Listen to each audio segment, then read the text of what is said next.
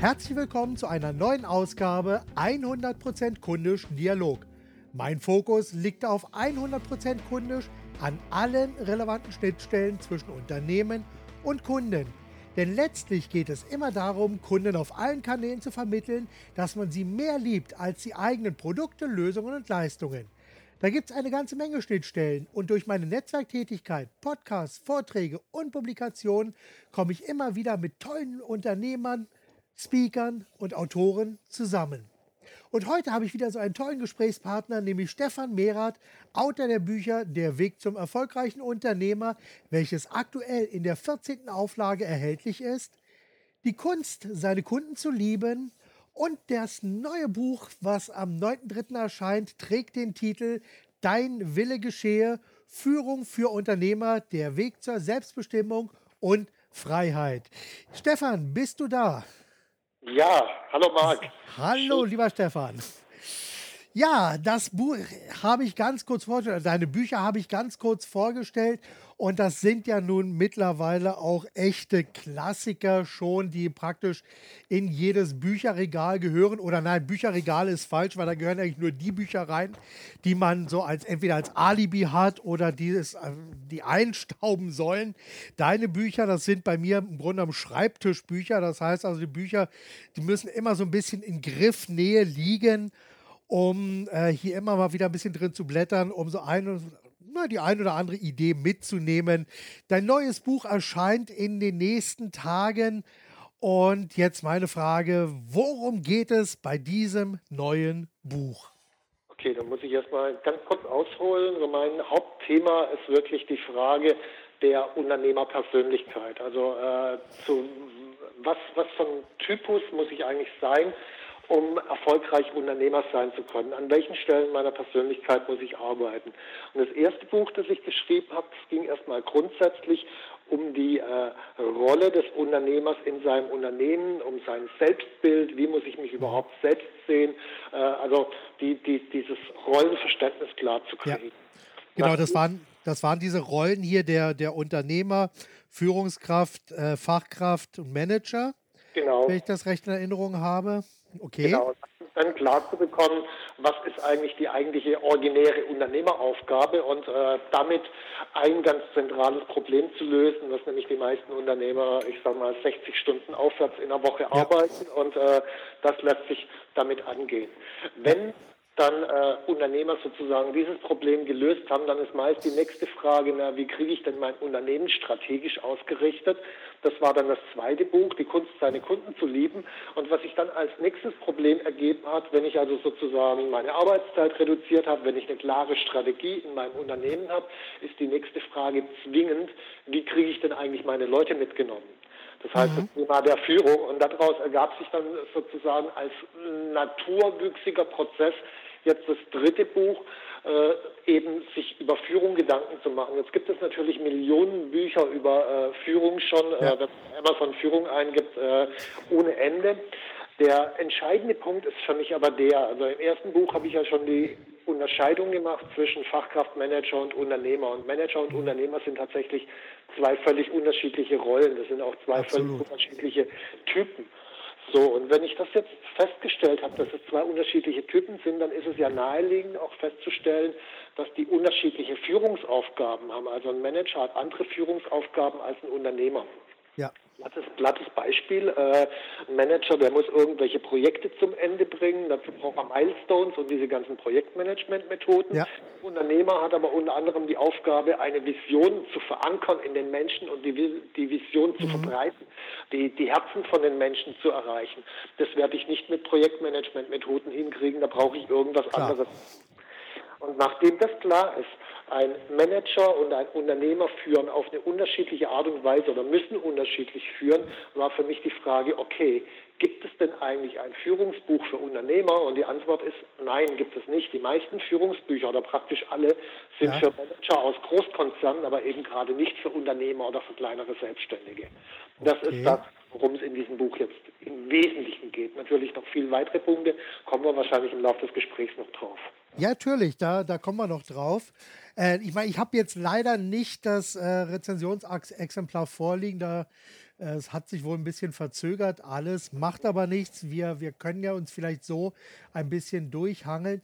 An welchen Faktoren machst du äh, das jetzt oder hängst du dieses Thema jetzt genau auf? Kannst du da so zwei, drei Punkte nennen, um das näher zu beleuchten, dieses neue Thema? Also erstmal diese Klarheit zu schaffen. Na, ich, ich gehe noch, noch ein Stück zurück. Äh, okay mir die ganzen Führungsbücher anschaue, dann habe ich Führungsbücher, äh, ich sag mal überspitzt, wie mache ich Jahreszielgespräche, wie schaffe ich eine mhm. Unternehmenskultur, äh, wie mache ich eins zu eins Kritikgespräche und so weiter. Also jeder bringt in, in den Führungsbüchern so ich, gefühlt sein persönliches Hobby unter. Ja. Und äh, was mir gefehlt hat, äh, ist die Frage, äh, wozu dient eigentlich Führung? Gibt es eine generelle allgemeine Führungsdefinition? Wenn ich in meinen Führungsseminaren die Teilnehmer frage, was verstehst du unter Führung? Bei 20 Teilnehmern habe ich ungefähr 21 Definitionen. Also es ist völlig unklar, was Führung ja. eigentlich ist. Teilweise waren da Unternehmer, zwei, drei Geschäftsführer aus der gleichen Firma, die haben alle drei was Unterschiedliches unter Führung verstanden. Mhm. Spätestens ab dem Moment wird klar, äh, das kann in dem Unternehmen nicht funktionieren, weil wenn die was Unterschiedliches drunter verstehen, dann wird es, dann wird es echt schwer, gemeinsam zu führen. Ja. Woran erkenne ich also richtig herausragende gute Führung? Gibt es dazu Kriterien? Gibt es allgemeingültige Kriterien? Und was da dran hängt, ist dann die Frage, naja, kann ich denn dann messen und feststellen, ist das Unternehmen gut geführt oder ist es nicht gut geführt und mir damit selbst Feedback geben, um selbst zu lernen, äh, besser zu führen. Mhm. Und äh, die Antwort ist, es gibt diese Kriterien, die werden, äh, also da jetzt ins Detail drauf, drauf einzugehen, wird zu weit führen. Also das, gibt dafür gibt es ja das Buch. Genau, da gibt es drei Kriterien und äh, anhand von denen kann ich mir praktisch wirklich täglich. Ich kann nach jedem einzelnen Gespräch mir ein Feedback geben, habe ich jetzt gerade gut geführt oder habe ich nicht gut geführt. Und äh, Feedback ist, ich meine, führen ist lebenslanges Lernen letzten Endes. Klar. Äh, und da muss ich mich entwickeln. Wenn ich jetzt, gehe ich mal zum anderen Bereich, ich habe zum Beispiel vor, einen Marathon zu laufen, da muss ich natürlich auch lernen, ich muss trainieren vorneweg und dazu wird es ein paar Kennzahlen geben, die für mich wichtig sind, unter anderem, äh, wie oft trainiere ich, äh, wie viele Kilometer laufe ich, wie lange habe ich gebraucht, wie ist mein Pulsschlag dabei, also ich habe ein paar ja.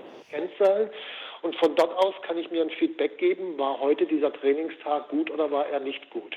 Klar. Und die okay. Frage kann ich mir täglich ein Feedback geben, ist, habe ich heute gut geführt oder nicht gut geführt und von dort aus kann ich dramatisch schneller lernen, als wenn ich mir dieses Feedback geben, nicht geben kann. Gibst du dir äh, in dem Fall das Feedback selber oder nutzt du auch sozusagen externe Feedbackgeber, Klammer auf, ein Coach, Begleiter oder, oder wie auch immer? Wie, wie, wie gestaltet sich dieses Feedback? Weil ich möchte jetzt einfach darauf hinaus, weil ich sage mal, Fremdbild und Selbstbild äh, bietet ja dann doch oftmals ja verschiedene Perspektiven. Absolut. Das, worauf ich jetzt raus wollte, was ich beschrieben habe, das sind drei klare Kennzahlen letzten Endes, wo ich jedes Unternehmen und jeden Unternehmer äh, bewerten kann, wie gut wird da geführt. Äh, das kann ich einmal selbst mich bewerten, nach jeder einzelnen Führungshandlung beispielsweise oder einmal im Quartal oder wie oft auch immer. Mhm. Ich kann diese drei Kennzahlen aber auch nutzen, um mich von meinen Mitarbeitern bewerten zu lassen. Ja. Ein, ein, Feedback zu bekommen. Äh, ich kann natürlich auch hergehen und einen externen Coach äh, drauf drin, dass er an diesen drei Punkten immer wieder nachfragt. Äh, auch, auch das geht. Ja, okay. Gut, wunderbar. Gab es da bei dir so, du hast ja gerade gesagt, in deinen Seminaren 20 Teilnehmer, 21 Meinungen. Gab es bei dir noch einen anderen Aha-Moment, wo du gesagt hast, jetzt weiß ich, äh, in welche Richtung die ganze Sache gehen muss? Aha-Moment jetzt in Bezug auf Führung, das ist, äh, glaube ich, recht schwer. Also äh, ich würde eher mal, mal anders, andersrum noch rangehen. Mein Unternehmen entwickelt sich ja eigentlich die letzten Jahre, seit es existiert, ziemlich erfolgreich. Die Ursache dafür war im Wesentlichen, dass ich eine ziemlich gute Strategie rausgearbeitet habe, die Strategie sehr gut funktioniert hat. Ja. Dann gab es irgendwann mal den Punkt, wo das Unternehmen weiter gewachsen ist. Ich meine, das ist ja nicht nur Stefan Mehrath, sondern im Augenblick sind wir hier sieben Mitarbeiter mhm. und äh, elf externe Coaches, also 20 Leute, die zusammenarbeiten. Es gab irgendwann mal den Punkt, wo äh, das nicht mehr so gut funktioniert hat. Und ich habe mich gefragt, woran liegt es denn? Und die okay. Antwort war, als wir erst äh, drei, vier Leute waren, war das relativ einfach, die Leute zu führen. Und plötzlich, als es mehr wurden, habe ich festgestellt, ich kann selber nicht richtig. Ja. Und dieser Punkt, ich kann selber nicht richtig, äh, der war natürlich mit Schmerzen verbunden, weil auf der einen Seite bin ich nach außen der Unternehmercoach irgendwie erfolgreich und so weiter und muss mhm. dann selber feststellen, naja, deine Führung funktioniert jetzt auch nicht so, wie du es gerne hättest. Ich glaube, das ist ein Dilemma, was praktisch alle Trainer aus dem Bereich haben, dass sie ganz genau sehen, was bei anderen besser geht. Aber die eigentliche Frage ist natürlich auch, machen wir denn das selbst auch? Das kommt genau. mir irgendwie sehr bekannt vor. Genau, und das, das ist für mich der, der Punkt, wo ich mir sage, hey, das, das, das geht gar nicht. Da, da, da war ja. wirklich ein Schnaps da, wo ich was, was ändern ja. musste. Und äh, dann bin ich, dann bin ich an der Stelle wirklich fanatisch. Ich meine, äh, ja. äh, ich, ich lese teilweise 100, 150 Bücher pro Jahr, äh, besuche ordentlich mhm. viele Seminare äh, und äh, da wollte ich es wollte einfach wissen. Das war so ein, so ein Ausgangspunkt und das gab es aber nicht den einen Punkt, wo ich sagen würde, jetzt habe ich es begriffen, sondern das ist ein ja. Prozess, der im Laufe der Zeit entstanden ist. Erstmal bin ich davon ausgegangen, Mensch, das reicht ja aus, wenn du die Führungsbücher von den anderen liest. Und da habe ich mhm. dann festgestellt, na gut, da sind ein paar Ideen drin. Es gibt auch manche ganz guten Führungsbücher, aber dass ja. ich das Gefühl hätte, als Unternehmer äh, eine Klarheit zu haben, was ist Führung, was muss ich da tun, woran kann ich feststellen, dass ich es gut mache oder nicht, das hatte ich nicht aus den anderen Büchern. Und da entstand dann mhm. plötzlich die Idee, okay, dann musst du es irgendwie selber machen. Und das hat ja. mir natürlich nochmal zusätzlichen Druck gemacht. Also zum, zum ja. einen den Konflikt, es klappt bei mir selber nicht richtig, dann aber das Gefühl, äh, die anderen können es auch nicht beantworten, also machst du was eigenes, ja. du.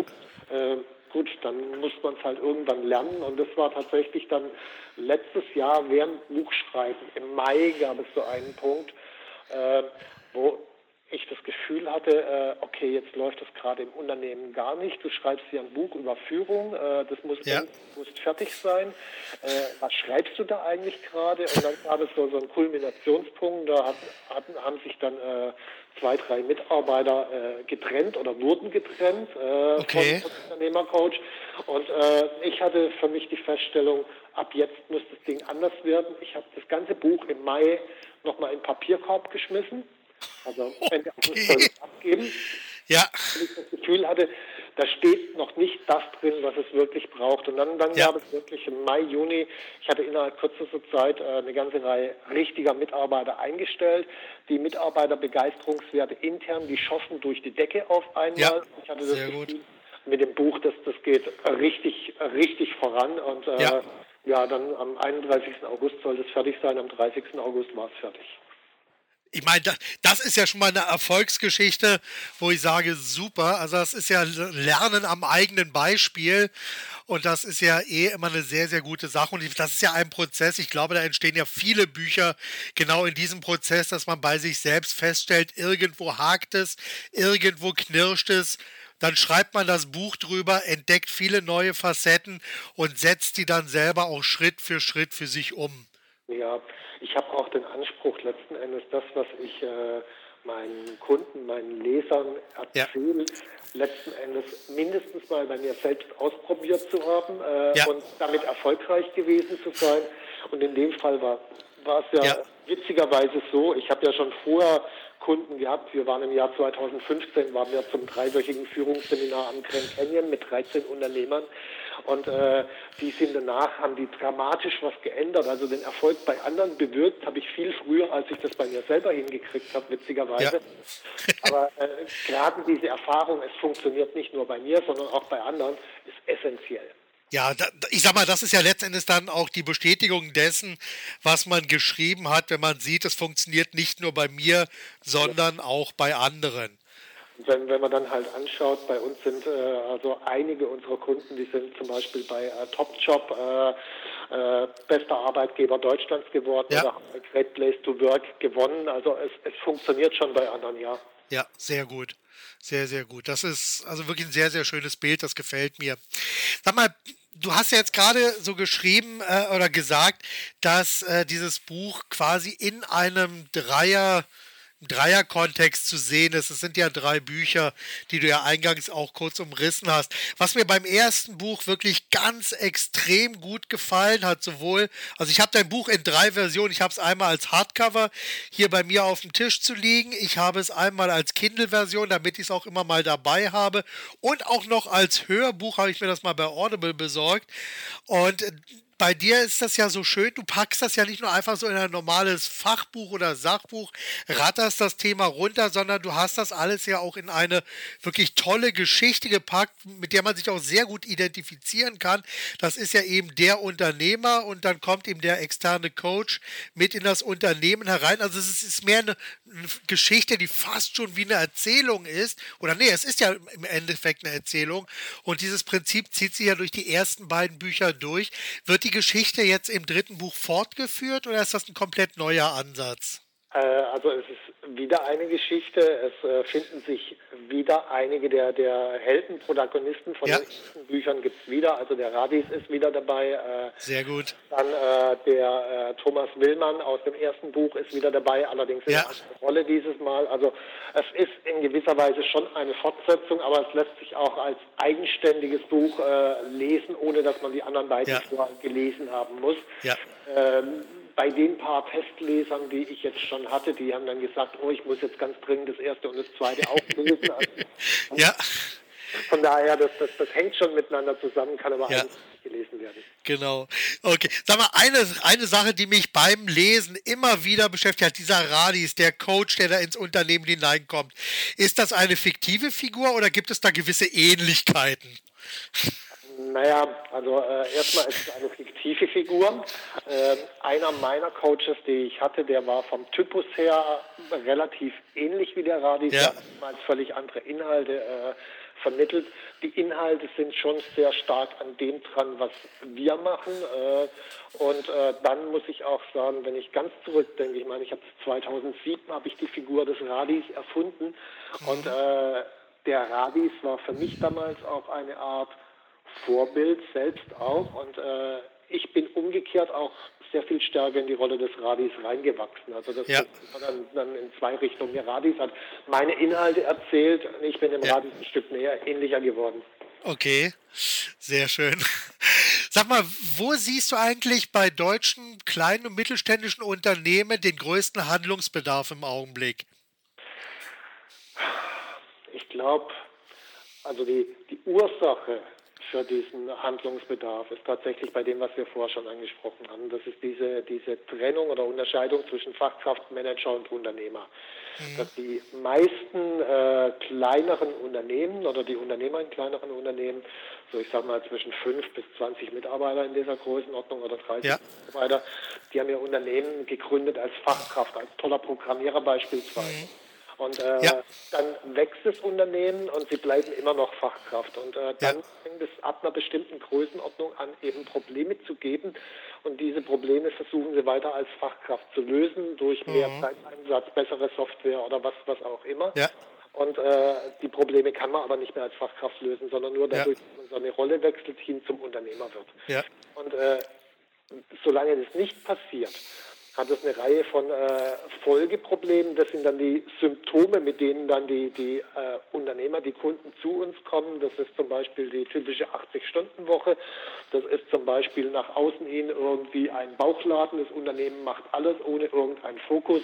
Ja. Das innen hin das Unternehmen ist schlecht geführt, hat irgendwie keine Strukturen. Es gibt enorme Fluktuationen bei den Mitarbeitern. Äh, das Unternehmen macht keine Gewinne. Äh, das Ganze geht dann bis in den Privatbereich rein, dass Ja. dann oftmals die Beziehungen darüber crashen, äh, weil ich meine, wenn ich 80 Stunden in der Woche arbeite, wie will ich dann gleichzeitig noch eine Beziehung vernünftig aufrechterhalten? Ja.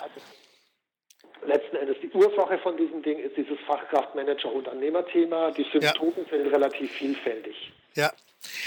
Eine, äh, eine Überlegung, die mir gerade durch den Kopf geht, äh, fördert diese Herangehensweise eher das hierarchische Denken im Unternehmen?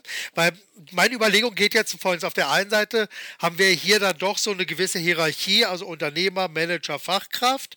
Und auf der anderen Seite haben wir im Augenblick so ein bisschen so diese Start-up-Thinking-Kultur, in der praktisch ähm, fünf Leute aus fünf verschiedenen Bereichen hineinkommen, an einem Projekt arbeiten, um hier dann, und dann wächst natürlich irgendwann das Projekt und die Gruppe und man versucht wirklich hier die Hierarchien extrem flach zu halten, um kurze Wege zu haben. Siehst du da einen Konflikt bei dieser Sichtweise oder bei diesem, bei diesem Konstrukt oder ist das mehr ein solides Fundament? Äh, ich sehe da überhaupt keinen Konflikt, sondern das, das kann sich durchaus ergänzen, weil erstmal sind es drei Rollen. Die Rolle eines, einer Fachkraft, die Rolle eines Managers und die Rolle eines Unternehmers. Das heißt, es gibt bestimmte Aufgaben, die einfach erfüllt werden müssen. Welche Personen das jetzt machen, ob jetzt meinetwegen irgendwie äh, drei Leute sich diese Managementaufgaben teilen und fünf Leute die Fachkraftaufgaben und zwei die Unternehmeraufgaben, das, das ist relativ Wurst. Also äh, diese Rollenaufteilung hat noch nichts mit, mit der Funktionsaufteilung der Menschen zu tun. Ja, okay. Nur glaube ich, äh, dass man nicht alle Rollen gleichermaßen gut ausfüllen kann. Das mhm. heißt, ich ja. kann nicht gleichermaßen gut Fachkraftmanager und Unternehmer sein. Das wird nicht funktionieren. Also ich werde irgendwo einen Schwerpunkt bilden müssen und das andere mit nebenbei machen. Und der Schwerpunkt, der hängt natürlich auch ein Stück weit von der Unternehmensgröße ab. Also ich kann nicht, wenn ich irgendwie nur zwei Mitarbeiter habe, sagen, ich mache zu 100 Prozent die Unternehmeraufgaben. Das wird das Unternehmen nicht tragen können. Ja. Also ein bisschen Fachkraftaufgaben und ein bisschen Managementaufgaben noch machen müssen. Während wenn ich auf einmal 70 Leute habe, dann kann ja. ich durchaus hergehen und sagen, okay, ich mache jetzt zu 80 Prozent Unternehmeraufgaben und zu 20 Prozent Managementaufgaben. Das funktioniert. Ja. Also das ist immer eine graduelle Verschiebung, nicht, nicht mhm. irgendwie eine hierarchische Verschiebung. Ach, okay, gut. Und, äh, vielleicht auch noch ein Punkt. Ich glaube, dass äh, wenn ich hergehe und ganz viele Unternehmeraufgaben selbst mache und sage, okay, eigentlich sind nur die Unternehmeraufgaben mein Thema, dass ganz, ganz viele Entscheidungen zu den Mitarbeitern übergehen, weil die ganzen Fachkraftthemen und so weiter muss ich dann nicht mehr als Unternehmen entscheiden. Damit ja. äh, habe ich verteilte Entscheidungskompetenzen, was äh, nicht wie im Konzern irgendwie der oben entscheidet alles oder ja. entscheidet runter. Das ist es definitiv nicht. Okay, sehr gut.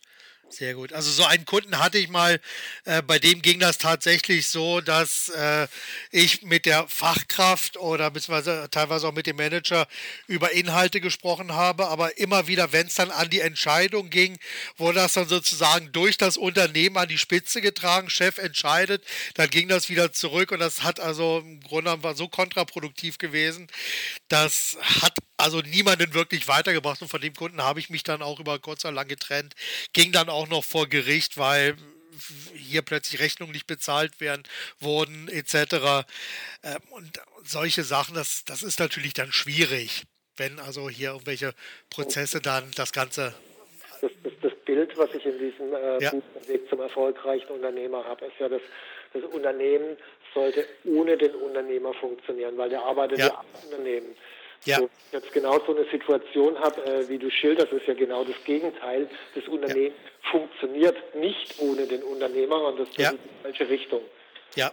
Ja, genauso ist es letztendlich auch gekommen, weil irgendwann ist dann, das war, ich will das kurz überlegen, Mitte der 90er Jahre war das und Anfang der 2000er Jahre ist der Chef dann verstorben und innerhalb von sechs Monaten war dieses Unternehmen insolvent. Punkt. Dann ja. war es weg. Und das war ein Riesenspeditionsunternehmen seiner Zeit in Berlin. Und ähm, die, die gab es dann nicht mehr und das, das hat dann einfach nicht mehr funktioniert. Okay, also ich denke, du hast das Thema jetzt wirklich so wunderbar schon mal umrissen. Gibt es von deiner Seite aus vielleicht noch so zwei, drei Punkte, die du den Unternehmern unter unseren Zuhörern noch jetzt mit auf den Weg geben kannst? Also über einen Punkt haben wir bislang relativ wenig gesprochen, nochmal beim Führungsthema. Ja. Ich mir anschaue, die meisten Führungsbücher, die es gibt, äh, die bieten, hatte ich ja vorher schon, schon angedeutet, äh, Methoden an. Zum Beispiel, wie mache ich ein Kritikgespräch, äh, ja. wie mache ich ein Jahreszielgespräch und, und so, so, solche Dinge. Und die Idee, die damit oft vermittelt wird, ist, Naja, äh, wenn ich die Methode der Person A gebe und die Methode der Person B und die Methode der Person C, dann können die ungefähr gleichermaßen führen. Ja.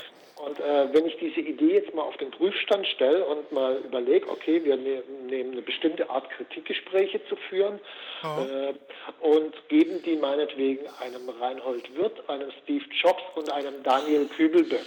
Ja. Werden die gleich führen können und der Bauch sagt sofort, nein, wird nicht funktionieren. Definitiv nicht. Ja, okay. Und die Frage ist, warum nicht? Und die Antwort ist letzten Endes, okay, die einen, die haben halt eine Führungspersönlichkeit und der andere hat sie nicht. Ja. Und meines Erachtens nach ist der Schlüssel, um gut führen zu können, die Führungspersönlichkeit und die Methoden sind letzten Endes nur noch ein Sahnehäubchen obendrauf. Mhm. Okay. Und dann ist für mich die entscheidende Frage, wenn ich feststelle, okay, das Entscheidende ist die Führungspersönlichkeit, kann ich das dann lernen, zur Führungspersönlichkeit zu werden? Und wenn ja, an welchen Stellen muss ich denn da drehen? Was muss ich denn da tun? Ja. Und das, okay. das ist für mich die ganz entscheidende Frage, die hinter diesem Buch Dein Wille geschehe äh, steht.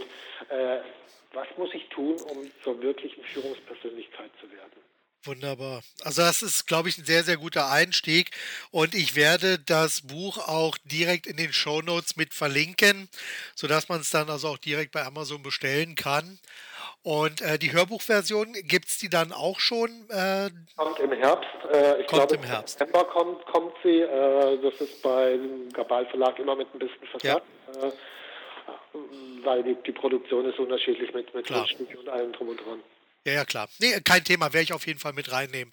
So, dann äh, lass mal so ein bisschen zu dir kommen. Gibt es bei dir und deiner Arbeit so unumstößliche Regeln, wenn du mit einem Kunden zusammenarbeitest?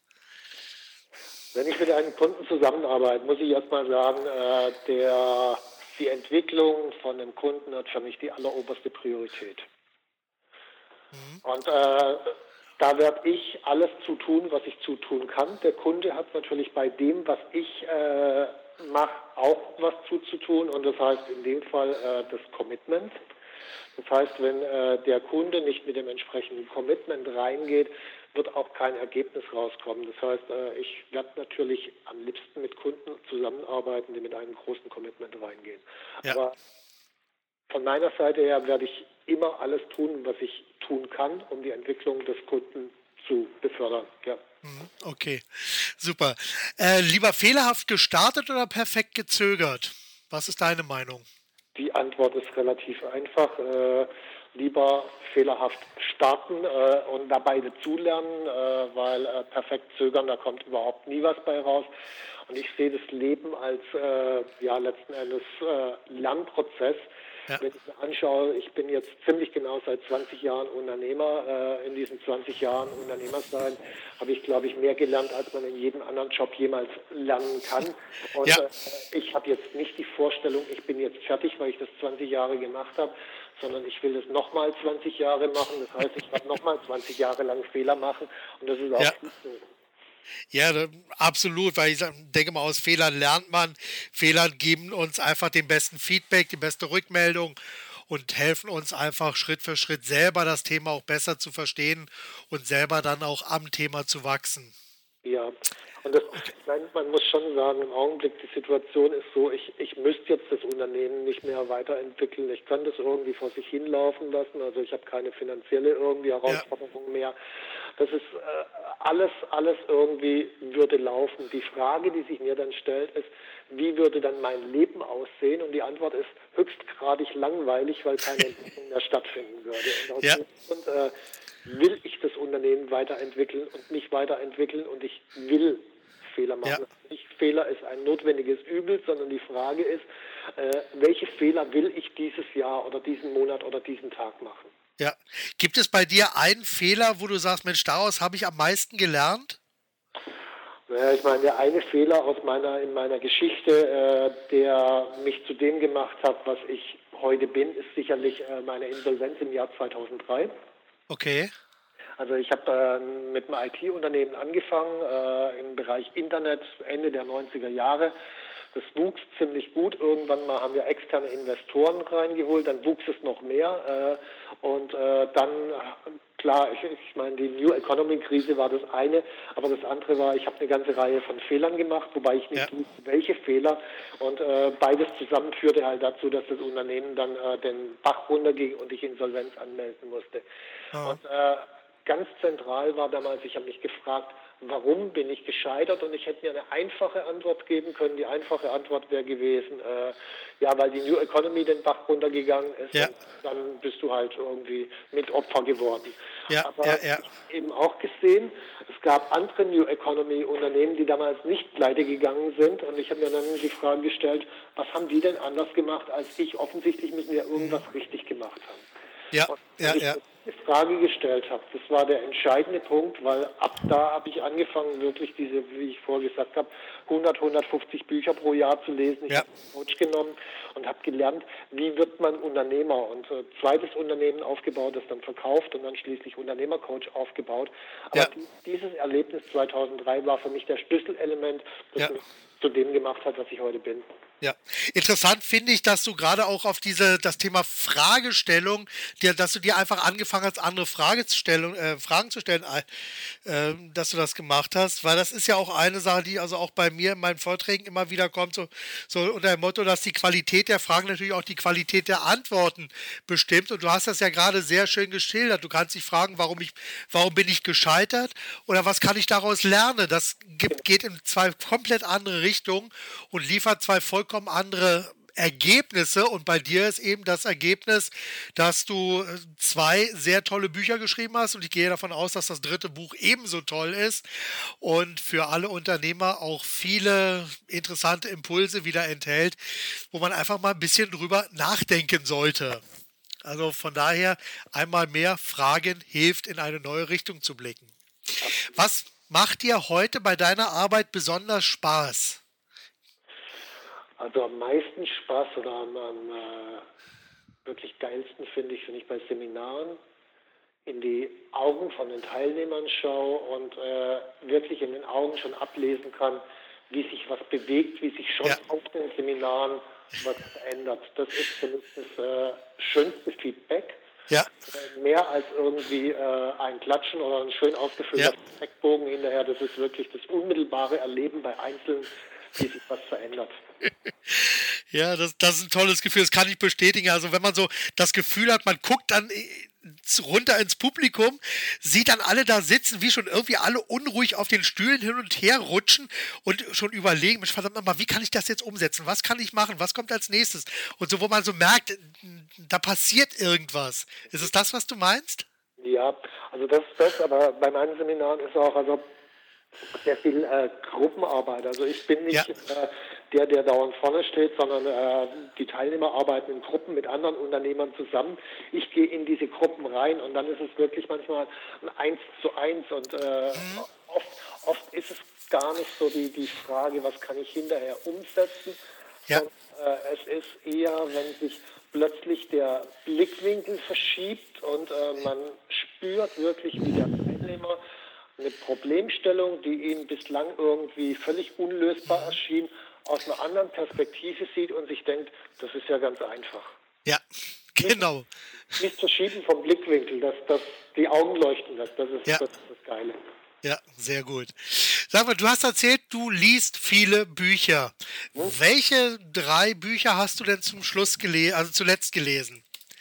Äh, ich würde die Frage lieber anders stellen, äh, weil äh, die, die ich zum Schluss gelesen habe, äh, das sind nicht zwingend die besten gewesen. Also okay, dann, lieber nach den, nach, nach, den besten. Gut, dann fragen wir nach den besten Büchern. Welche würdest du weiterempfehlen? Äh, da würde ich auf jeden Fall Kreativitäts AG von dem Ed Catmull weiterempfehlen. Das ist meines, also der, der Gründer von Pixar. Mhm. Das ist meines Erachtens nach eines der klügsten Bücher, die über Führung geschrieben wurden, einfach auch, weil der die Kunst beherrscht, die richtigen Fragen zu stellen. Das, das ist, äh, also da gibt gar nicht so viele Antworten, aber die Art und Weise, wie der über Führung denkt, ist einfach faszinierend. Ja. Dann äh, gibt es ein, äh, noch eine Biografie von Steve Jobs, äh, nicht, die, nicht die offizielle, die finde ich schlecht, sondern äh, ja. Becoming Steve Jobs, äh, ja. die finde ich richtig gut. Und äh, dann muss ich gerade mal überlegen, was war denn noch ein äh, gutes drittes Buch, was ich gelesen habe. Äh, ähm, gut, jetzt auch noch aus dem Führungsumfeld, wenn ich sicherlich auch sehr gut finde, ist dann Bill Heibels. Äh, da gibt es mehrere Bücher von dem Mutig führen beispielsweise. Mhm. Der kommt zwar eher aus dem religiösen Umfeld, der hat äh, eine Gemeinde in, in der Nähe von Chicago aufgebaut, aber das ist, wenn man sich äh, das Geld anguckt, was da durchgeht, auch ein, äh, ein Multimillionen-Dollar-Unternehmen. Ja. Also stellige Millionenbeträge gehen da durch. Das hat er als einfacher äh, Priester sozusagen auf, angefangen aufzubauen und äh, mhm. daraus so, so, so ein äh, so ein großes Unternehmen gebaut. Und was ich da wirklich spannend finde an der Stelle, äh, ein Unternehmen mit angestellten Mitarbeitern zu führen, ist in gewisser Weise einfach, weil da habe ich ganz viel an äh, Sanktionsmöglichkeiten, Druckmittel und so weiter. Also wenn ich nicht mehr ja. weiß mit soften Methoden, wenn ich da nicht mehr weiter weiß, dann habe ich noch so ein paar harte Methoden hinten dran. Ja. Wenn ich mal so eine Gemeinde anschaue, da gibt es zwar auch ein paar Festangestellte, aber es gibt ganz viele Freiwillige. Ja. Diese Freiwilligen zu überzeugen, mitzumachen und begeistert mitzumachen, das ist die wirkliche Herausforderung, weil wenn ich denen ja. komme mit Druck, äh, dann sind die sofort weg. Da brauche ja. ich die anderen Methoden. Und das, das ist das, was, was ich bei ihm so spannend finde, dass er schon eine gewisse Härte drin hat, aber auch äh, eine Antwort darauf, wie bringe ich die Leute dazu, begeistert zu folgen, selbst dann, wenn sie gar kein Geld geben und noch Zeit einsetzen, ohne was ja. zu kriegen. Das, das finde ich das wirklich interessant. Ja, ja, das, das ist absolut. Ich sag mal, das ist ja letztendlich dann auch ein bisschen so die Königsdisziplin und macht ja dann auch so den Unterschied aus. Das eine ist ein Job und hier ist dann letztendlich alles freiwillig und ähm, das erfordert dann eine komplett andere Herangehensweise oder zumindest eine andere Denkweise. Absolut. Ja. Hast du ein Lieblingszitat? Äh, ich habe mehrere Lieblingszitate, aber das, was mir immer wieder einfällt, ist von Henry Ford. Äh, egal, ob du glaubst, äh, du kannst etwas oder du kannst etwas nicht, du hast recht. Ich glaube, man ja. kann letzten Endes alles, äh, wenn man sich das nur äh, vornimmt, äh, die entsprechende Energie, das entsprechende Commitment reingibt und dann die Ergebnisse produziert. Okay. Gibt es bei dir, ich meine, du hast ja viele Sachen äh, jetzt schon hinter dir. Gibt es bei dir etwas, äh, was du selbst schon immer mal machen wolltest und was auf der langen Bank gelandet ist und eventuell kurz davor ist, hinten runterzufallen? Ähm, eigentlich eher nicht. Also ich frage mich ja äh, permanent. Also ich bin zum Beispiel einmal im Jahr bin ich für 14 Tage äh, weg, damit ich mir ein Häuschen zum Beispiel auf Madeira ja. und äh, überlege mir wirklich, äh, wie soll mein Leben in nächster Zeit aussehen, wie soll sich das anfühlen. Äh, und äh, also es ist weniger eine Zielplanung, das auch, sondern eher eine äh, Planung meines Lebensstils. Und mhm. weil ich das so häufig mache und so regelmäßig mache, ist die Gefahr, dass dann wirklich wichtige Dinge hinten runterkippen, relativ klein.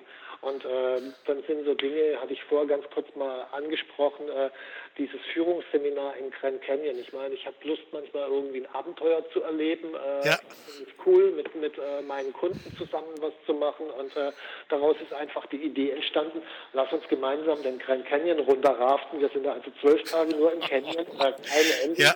gar nichts und das Ganze gleichzeitig für unsere eigene Weiterentwicklung nutzen. Und äh, ja. am Anfang war das eine spinnerte Idee, dann haben wir es im Sommer 2015 gemacht. Das war das mit Abstand beste Event, das ich jemals gemacht habe. Das war das für die Teilnehmer mit Abstand das Beste, was sie jemals gemacht haben. Und dann haben wir halt gedacht, okay, hat einmal funktioniert, machen wir wieder. Und jetzt machen wir es im Juni wieder, fahren eben wieder mit 20 Unternehmern den Grand Canyon runter. Und wenn mir irgendwann mal eine neue Idee kommt, dann werde ich auch die neue Idee machen, weil ich meine, ich habe den, den grandiosen Vorteil in äh, meinem Unternehmen, äh, alles, wozu ich Lust habe, kann ich ja sozusagen auch in Business umbauen. Und wenn ich es mal nicht ja. in Business umbauen kann, dann gebe ich halt Geld für aus, weil ich das mit ja. dem verdiene. Also das ist ja kein Thema. Klar. Ja, super. Sag mal, wie sieht bei dir so ein typischer Tagesablauf aus oder vielleicht auch Wochenablauf? Gibt es da so bestimmte Systeme, Prozesse, Abläufe, die so deine Arbeit prägen? Ähm, naja, es gibt äh, eine Reihe von Ritualen, die stehen fest. Ansonsten die Tage sind durchaus unterschiedlich, weil es gibt Tage, da bin ich im Büro, es gibt Tage, äh, da bin ich äh, nicht im Büro, sondern irgendwie an schönen Orten. Äh. Es gibt Tage, da halte ich Seminare. Äh, dann war ich irgendwie zum Beispiel zum Buchschreiben, letztes Jahr war ich auf La Palma. Also das ist durchaus unterschiedlich, wie die Tage ablaufen. Die Rituale sind allerdings feststehend. Ich habe äh, jeden Morgen äh, werde ich erstmal oder meditiere ich erstmal. Ich habe eine Reihe von Leitfragen, die ich mir jeden Tag stelle, um mich auf den Tag einzustellen. Okay. Äh, die Ernährung, Sport äh, stimmt. Es gibt an jedem Abend Leitfragen zur Auswertung des Tages, äh, ja. wirklich schriftlich aufschreibe. Das Ganze gibt es einmal in der Woche mit einer anderen Perspektive wiederum Leitfragen. Das Ganze gibt es einmal im Monat. Ja. Es gibt ja. die Jahresrituale, wie jetzt eben äh, zum Beispiel in diese Hütte nach einer oder Häuschen oder Villa ja, ja, ja. zu gehen. Ähm, also so, so die, diesen Rahmen außenrum, der mir hilft, auf Spur zu bleiben äh, und äh, mich, mir hilft, mich immer wieder zu reflektieren. Lebe ja. ich im Augenblick das Leben, das ich gerne leben möchte? Äh, das ist für mich zentral. Alles andere, was dann an Inhalten da ist, variiert. Ja, sind das zufälligerweise die Leitfragen, die auch im ersten Buch auftauchen? Äh, teils, teils. Also ich glaube, dass es keine Leitfragen gibt, äh, die für alle Menschen die richtigen sind. Äh, dass ja. die im ersten Buch auftauchen und die dann im Unternehmersystem bei uns noch drin sind. Ja, genau. Leitfragen, die brauche ich am Anfang, die helfen mir am Anfang weiter. Im Laufe der Zeit verändern sich die Fragen, weil äh, wenn man merkt, nach zwei, drei Monaten, da kommt unter so einer Tagesfrage nichts mehr, dann würde ich die austauschen ja. gegen andere. Ja. Ja. Und äh, ich habe die jetzt natürlich im Lauf, also ich habe 2007, vor zehn Jahren, habe ich das, das erste Buch geschrieben und im Laufe der letzten zehn Jahre habe ich natürlich die Fragen ein Stück weit geändert. Klar. Nee, absolut klar. Äh, wenn du das ähm, aufschreibst, nutzt du da, machst du das auf Papier oder äh, auf iPad oder Rechner oder wie auch, wie auch immer? Auf äh, Papier, obwohl ich ursprünglich ja. aus dem Softwarebereich komme. Äh, das hat äh, den Grund, dass ich mit Papier, ich denke anders, als wenn ich am Computer ja. Und äh, ja. das, das, fühlt sich wertiger an. Alles, was ich im Computer tippe, das hat für mich so das Gefühl, ich tippe das da rein und dann ist es weg. So mhm, wie okay. E-Mail schreibe und dann ist es weg, dann, dann, erinnere ich mich auch nicht mehr richtig dran. Alles, was ich mit der Hand geschrieben habe, erinnere ich viel besser. Und wenn man sich dann irgendwie so, so Neurowissenschaftler wie den ja. Manfred Spitzer oder so anhört, dann weiß man auch, warum das so ist. Also es gibt eine wissenschaftliche Begründung zu. Von daher würde ich diese, diese Dinge immer handschriftlich machen. Mhm, okay. Gut, und äh, gibt es dann äh, aber trotzdem für dich so, ich sag mal so Software-Tools, die du im täglichen Einsatz nutzt? Ja, also klar, wir, wir haben irgendwie hier im Büro natürlich so, so ein äh, Zeitplanungssystem, äh, weil äh, ich natürlich bei diesen Tagesterminen bin ich nicht der einzige Herr über meine Termine, sondern äh, da können ja natürlich auch andere dann, zum Beispiel wenn wir jetzt äh, Bewerbungsgespräche äh, haben und so, dann mhm. mache ich ja den ganzen Vorlauf nicht ich, sondern andere Mitarbeiter, die haben ja. eine Zeitkontingente, können ja das eintragen. Das muss elektronisch sein, weil ich kann ja nicht meinen Papierkalender zu denen auf den Tisch tragen. Klar. Super. Okay, also ich denke, wir haben hier sehr, sehr viele Impulse schon mal zusammengetragen. Eine spannende Frage für mich. Ich meine, du hast ja so schön beschrieben, die ersten drei Bücher bauen ja aufeinander auf. Gibt es schon eine Idee für ein neues Buch? Äh, es gibt eine Idee, allerdings muss ich da äh, dich und viele andere vertrösten. Das Buch wird sicherlich nicht vor 2024 geschrieben. Okay. Äh, das hat verschiedene Gründe. Das eine ist, äh, es gibt ja, ich sag mal, der, der ein oder andere Autor, der schreibt einmal im Jahr ein Buch. Äh, das ist ja. eine Art von Marketinginstrument, um auch im ja. Gespräch zu bleiben. Und oft steht in den Büchern ungefähr dasselbe drin wie im vorangegangenen.